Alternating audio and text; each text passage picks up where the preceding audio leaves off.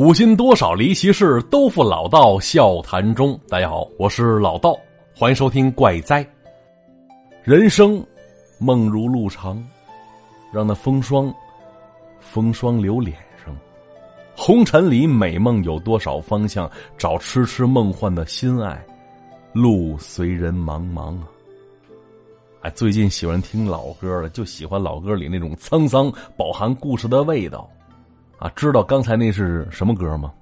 没错，是来自张国荣的《倩女幽魂》。那说到这个《倩女幽魂》呢，不知道各位还记得当年那部电影吗？一首“十里平湖霜满天”，拉开了中国版本的人鬼情未了的大幕啊！当然，那电影里的情节改编自蒲松龄所写的《聊斋》里边的一个故事，是张国荣和王祖贤完美的演绎，只能用惊艳来形容。在电影里浓墨重彩描写了两人的爱情故事和那些激烈的打斗场景，但是原著当中呢，这宁采臣跟聂小倩是什么样子的呢？那今天呢，老道带大家怀旧一下经典，下面呢开始讲这个《倩女幽魂》的故事。话说故事的主人公叫宁采臣，浙江人。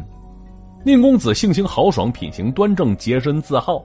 跟同窗好友闲谈聊天的时候，总是劝人说：“这君子理应不近别家女色。那既然娶妻了，便不能朝三暮四，贪恋墙外红杏儿。”话说这一年，宁公子得知，主管一省教育科举的学政大人要去金华去考察考察秀才的学识，看一看他们文章做的如何。于是啊，这宁采臣当下就整理行装，直奔金华城而去。不多时，宁公子来到金华城北边一个寺庙里，走近一看，寺庙无人，他是径直走了进去，解下行囊，是歇了歇脚，才发现这座寺庙虽说规模不大，宝塔佛堂也未为壮观，但是啊，这庭院里边却长满了一人多高的蒿草，寺中家什物件也都落了不少灰尘了，好像好久啊都没人走动的样子。而寺庙当中东西两侧僧人下榻的屋数，一个个是房门虚掩。走近一看，门锁啊已经是锈迹斑斑，几乎不能用了。这一看是一个废寺啊，但是啊，宁采臣发现了南面有一间厢房，他这房子门锁是崭新的，应该啊还有人在此居住。他再往大殿看看去，那边修长的翠竹足有两手合围那么粗。台阶下边有个水池子，里边是野荷花绽放啊。总之，四周看看去，这里是说不尽的清幽寂静啊，确实是一个读书求学的好环境。又想想金华城里客房的高昂的租金，宁公子当下决定就住这儿了。我先四处逛逛，瞧一瞧，等庙里僧人回来之后，再跟人家商量商量。这佛门僧人常常是大开方便之门，应该没什么事儿。话说呀，小寺无名。皆称兰若，兰若那是佛家词汇，说的是寂静处，远离尘世。所以啊，那些修佛隐居者所待的寺院，都以兰若相称。所以在这里纠正一下，人说是兰若寺错了，兰惹寺。而这时候呢，眼看天色向晚，夕阳西沉，宁公子要解开行囊垫吧点干粮，结果呢，就看到一个膀大腰圆的壮汉走了进来了。这壮汉走起路来是虎虎生风，但是没瞧见宁财神，而是径直走到了挂着崭新锁的那间厢房，做事要进去。而宁公子赶紧过去，深施一礼，说了：“庄师打扰了，在下宁采臣打这路过，城中客栈资费不低，怎奈囊中羞涩，所以想在此借宿，不知可好啊？”结果那壮士挠挠头，笑了笑：“哈哈哈，我没法做这个主啊，因为我也是借宿的。”你要是不介意，此处荒凉，晚上总有怪动静，你就住下吧。我这早晚有个伴聊聊天也不寂寞，挺好的。宁公子很高兴啊，一听壮汉这么说，那是答应了。四下捡些干草，就当是床了，木板子支起来，当做是桌子，大有常住下来的意思。而这天晚上，明月高悬之时，二人在佛殿长廊之下是促膝长谈。壮士说了。还未告知在下姓甚名谁呢？失礼了，在下姓燕，字赤霞，陕西人士。宁采臣心想：哟，这壮士话不多，但是看起来豪气干云，非比常人呢。于是啊，两人又说了会子话，便拱手告别，各自回房睡觉去了。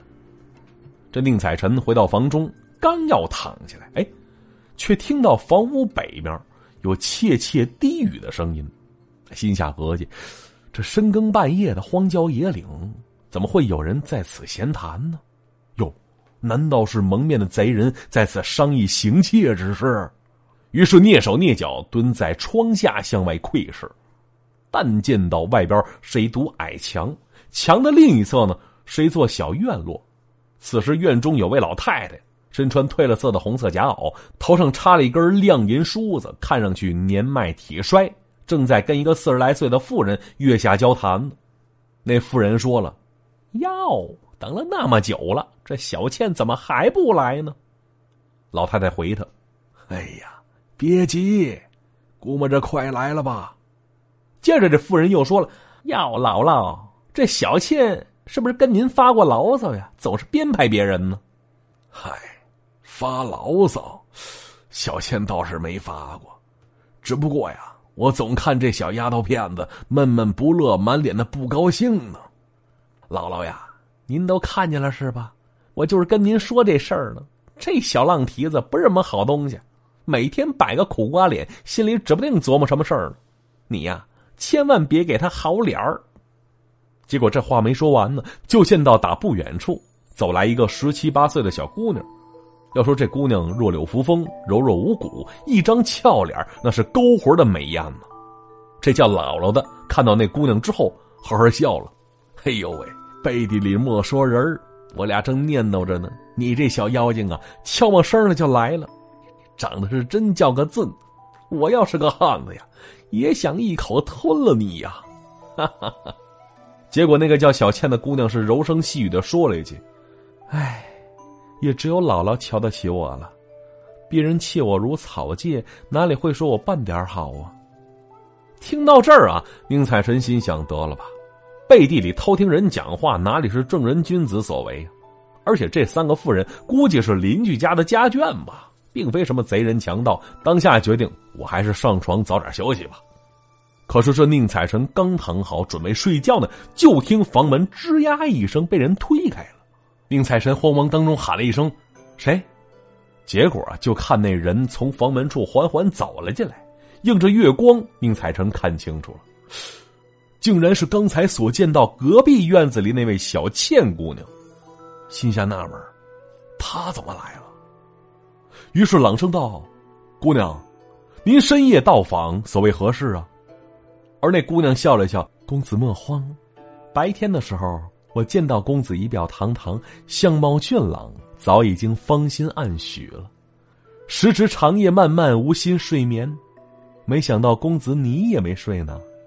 话说这夜寒如水，不如让奴家用身子暖暖你的床铺，你也好睡个安稳觉啊。”咱得说啊，就深更半夜的这么一个美艳的俏佳人，说出如此露骨的一番香艳的话，但凡是个直男都招架不住。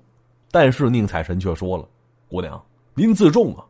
你我孤男寡女共处一室，本就不合礼数，而且你还说出这么一番轻薄之言，嗨，恕在下并非随便之人，你呀，还是请回吧。”免得被人瞧见，毁了姑娘的清誉。结果那姑娘却说了：“这夜深人静的，哪有什么其他人呢？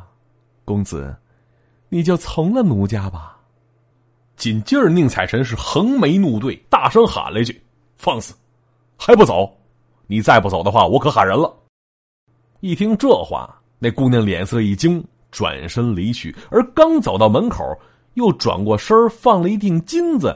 在宁采臣的背囊之上，见到此情此景，宁采臣赶紧上前抓起金子，一下扔出门外了，说道：“哼，此乃不义之财，别脏了我的行囊。”就见那姑娘涨红了小脸一脸羞愧的走出房子，拾起金锭子就离开了，而边走边轻声的说了一句：“这位公子啊，还真是铁石心肠啊。”这一夜无话，而转天清晨。有一位从兰溪来的书生，带了个仆从，准备去金华参加考试去，跟宁采臣是一样的，相中了这座寺院，于是住进了东厢房。话说呀，就当天夜里出事儿了。这新来的书生跟他的仆从，这俩人突然是暴死房中。宁采臣查看二人周身，发现呢，在这俩人脚心的位置，都有个小窟窿眼儿，像是被锥子扎穿了似的。此时依然有血缓缓渗出。而等到傍晚时分，等这燕赤霞回来的时候，宁采臣将此事跟他是一一道来。结果呢，这位叫燕赤霞的大侠说了一句：“看来是有鬼魅作祟，害死了他二人呢。”要说寻常之人听到有鬼，一准吓得卷铺盖卷走人了。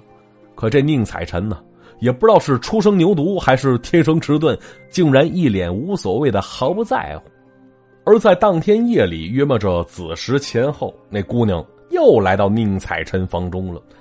看着眉头紧锁、一脸无奈的宁采臣，姑娘赶紧说：“公子莫要赶我走，请听奴家解释。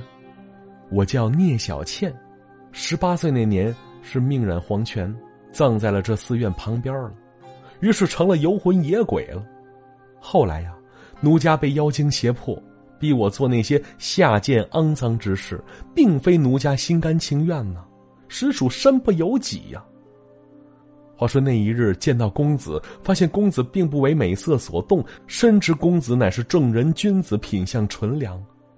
公子啊，我不能骗你，之前住在东厢房那一主一仆便因此丧命，虽不是我心甘情愿，却身死我手，我心里哪有半点好受啊？而现如今寺院当中，除了你，已经没有其他人可以残害了。而那妖精知道我对你起不了半点作用，所以他明晚要亲自来害你。公子千万要多加小心。宁采臣一听这话，心里难免有点担心了，赶紧问了一句：“姑娘，那我该如何是好啊？”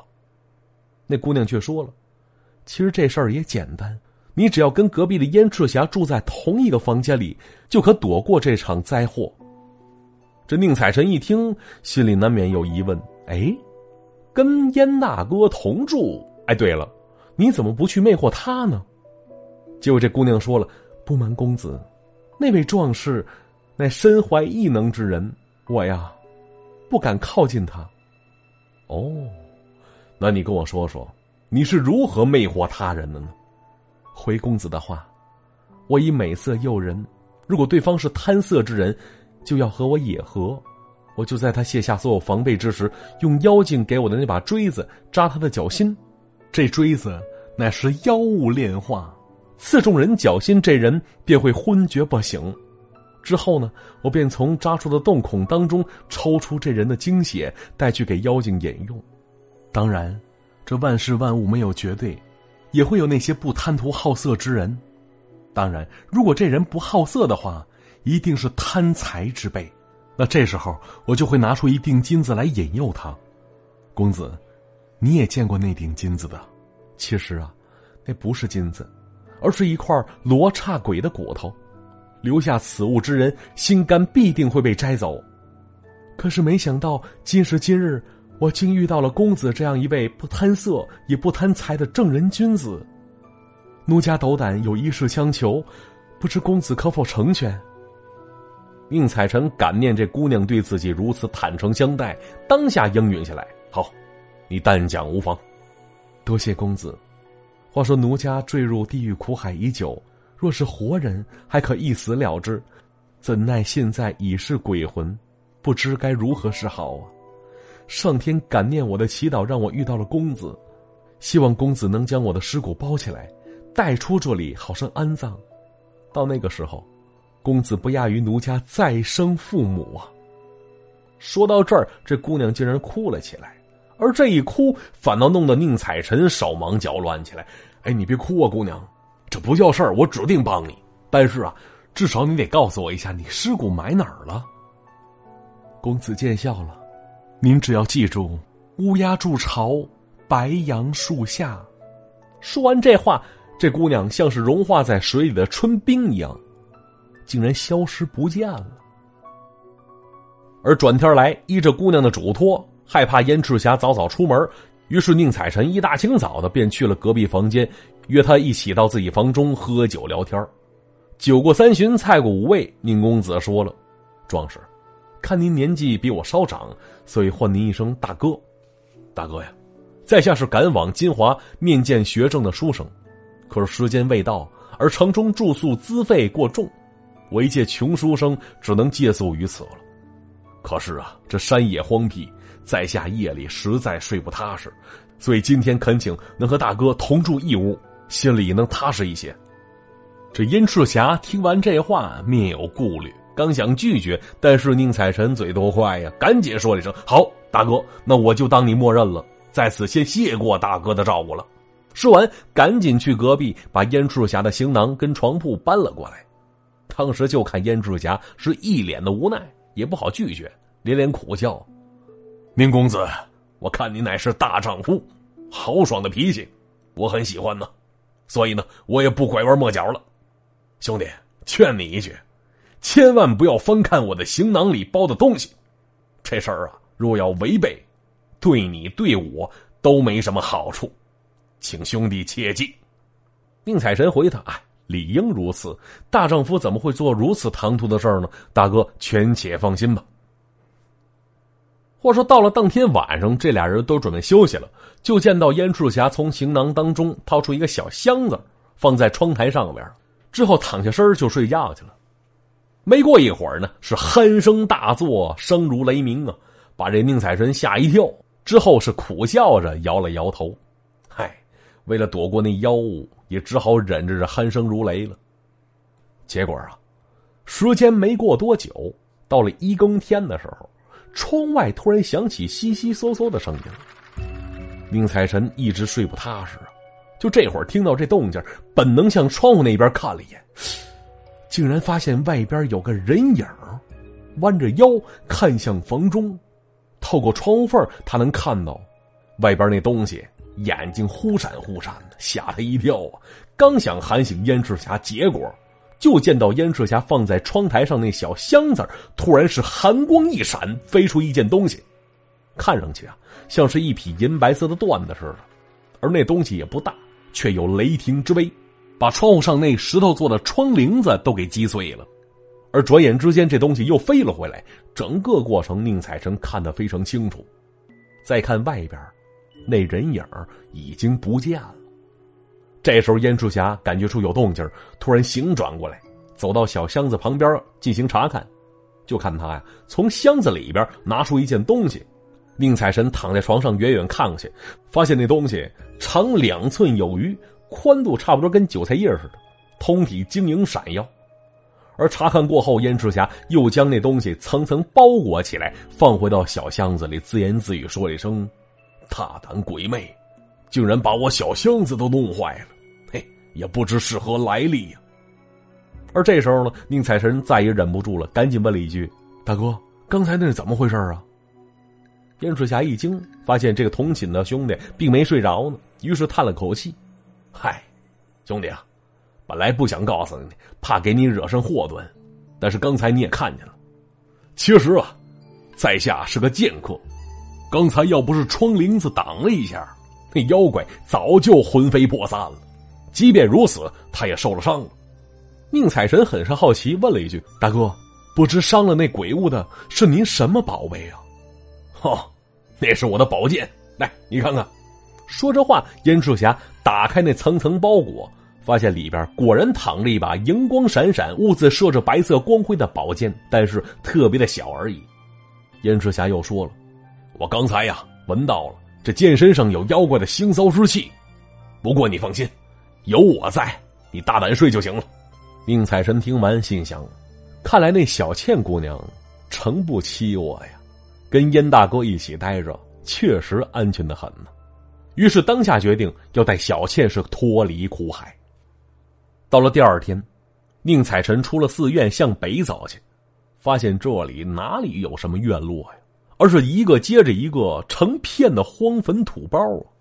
他找来找去，发现在一棵白杨树的树梢上放着一个乌鸦窝，而树下边堆着一个坟包，想必小倩姑娘就葬在这里了吧。宁采臣打定主意。回去收拾行李，便与燕赤霞告别了。而燕赤霞听闻他要走，为他是摆酒饯行，最后将一个破旧的皮口袋送给了宁采臣了，而且还嘱咐他，兄弟，这东西你拿着，这是我以前用的剑袋儿，你要好生珍藏，它可以帮你驱邪避妖。说实话，宁采臣很羡慕像燕赤霞这样的大侠，赶紧说了一句：“大哥，我想跟你学剑术，行吗？”哎，兄弟啊，你为人刚正不阿，一身浩然正气，当剑客不在话下。但是呢，你乃富贵之人，并非此道中人，所以啊。好好做你书生这份很有前途的职业去吧。之后，宁采臣假托有个妹妹葬于此地，要挖出尸骨，用衣服包好了之后，租条船就回家去了。话说，宁采臣的家临近荒郊野外，于是呢，就将小倩的尸骨安置在了自己家宅院的外边。葬下之后，宁采臣在坟前低声说道：“可怜你魂魄孤单，现将你葬在我家旁边。”也好做个邻居，有个陪伴。过往游魂若要欺凌于你，我也方便保你周全。现如今祭祀一碗清水，莫要嫌弃味道寡淡。以后有什么事儿啊，你只管来找我，不要有所忌讳。说完这话，宁采臣起身就往回走，而忽然之间，他呀被人从后边叫住了：“公子，请留步。”宁采臣一回头，哟，正是那位小倩姑娘。现在再看，这小倩的脸上曾经的愁云惨淡已经是烟消云散了，娇滴滴的说了一句：“公子一言九鼎，确实是个守信义之人。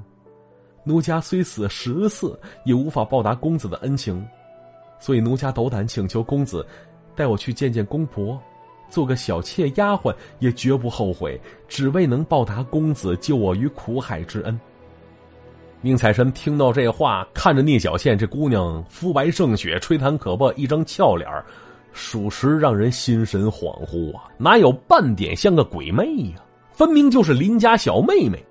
而这一看，看了半盏茶的时间，看进去眼睛拔不出来了，看的宁采臣是心里小鹿乱撞。之后带着小倩走进了宁家宅院了。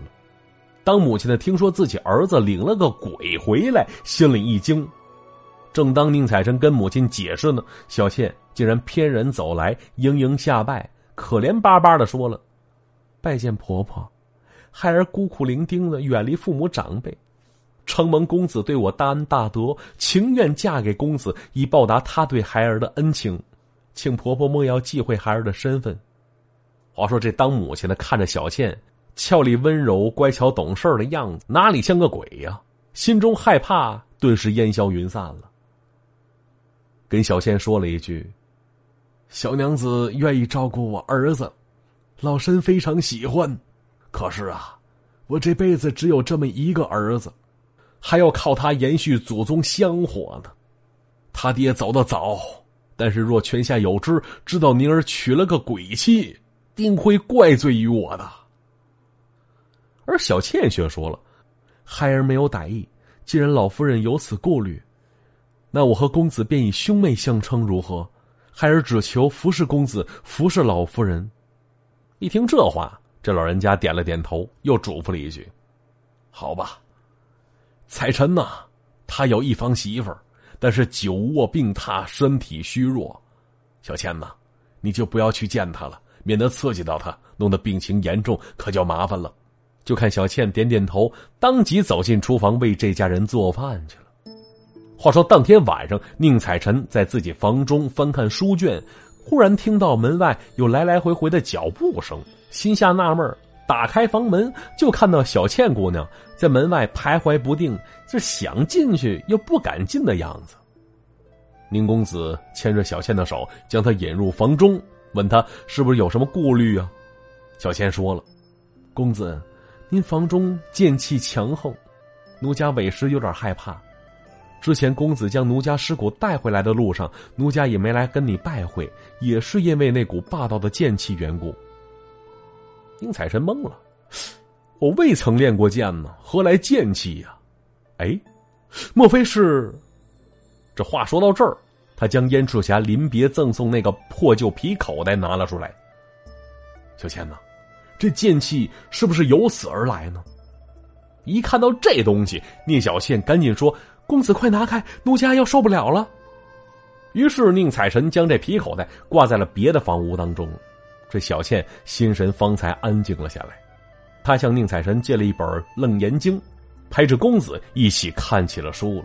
直到二更天晚上九点多，这小倩依然没有要走的意思。宁采臣催他快回去吧，可小倩却说：“回公子，坟穴凄寒，对我来说啊，这又是异地他乡，公子为何不能多陪陪我呢？”宁采臣低着头说：“唉，姑娘啊。”现如今你我乃兄妹相称，怎可同居一室呢？而且我这屋里也没别的床铺啊。闻听此言，小倩是起身眉头紧锁，嘴撅得老高，眼里含着泪，不情愿的往屋子外边走去，一步三回头，走到门外就消失了。说实话，这宁采臣直男一枚，再不解风情，这份心意他也是懂的呀。但是他确实害怕母亲会怪罪于他，所以从来没让小倩在家中居住过。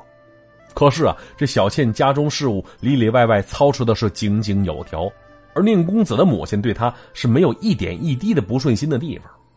每天黄昏时分，这小倩呢也会来到宁公子房中，公子读书，他在那儿念经。到了公子就寝的时候，这才伤感离去。而日子就这么重复的一天天过着。原先宁采臣的妻子病倒之后，母亲是忙里忙外，十分操劳。这会儿呢，有小倩操持一切，当母亲的是倍感安逸。所以啊，这老夫人打心眼里感谢小倩的付出。时间久了，这俩人便以母女相称，而母亲甚至都忘了这姑娘原来是个鬼魂呢。而小倩来到宁家之后，起先是不吃不喝，过了半年呢，也开始喝点稀饭了。这宁家母子二人对她是百般疼爱，从来没向人提起过她鬼魅的身份，而至于旁人，更加不知道这情况了。不久之后，宁采臣他妻子病故，母亲有意让儿子收了小倩，可是又担心会影响儿子传宗接代，而这一切小倩看在眼里，心头明白，于是找了母亲心情好那一天，跟他说了：“娘，我在这儿住了一年多了。”您清楚孩儿心眼好还是心眼坏，所以啊，您应该相信我呀。据我所知，彩晨哥命中有福报，将来会生下三个光宗耀祖的儿子，不会因为娶了我这个鬼妻子而耽误他的。母亲对于小倩的人品是非常满意的，他相信小倩说的话，于是呢，跟宁采臣商量起他跟聂小倩的婚事了。啊，听到这个消息，宁采臣高兴的都快飞上天去了。于是是大摆酒宴，宴请宾客，而客人见到聂小倩这个新娘子的时候，都没察觉出来她竟然是个鬼魅，反倒认为她应该是天仙下凡吧？怎么会如此好看呢？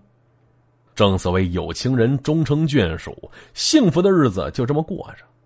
可是有一天，这小倩是低着头坐在窗前，眉头紧锁，一脸担心忧虑的样子。宁采臣见到之后，不免关心的问。娘子，你一脸愁容，所谓何事啊？唉，相公，当初燕大侠送你那个皮口袋哪儿去了？皮口袋哦，因为你害怕那东西，所以我挂别的屋了。小倩连忙说：“相公，我接触生人气已经好久了，那皮口袋已经不会再怕了。你现在就取回来，挂在你我二人床头。”宁采臣不明白为什么要这么做呀？小倩说了。不瞒相公，这两天我心神不宁，总感觉会出事儿。估计啊，是那金华城兰惹寺旁边的妖精痛恨我离他而去。当初他被燕大侠宝剑所伤，想必如今已经痊愈了。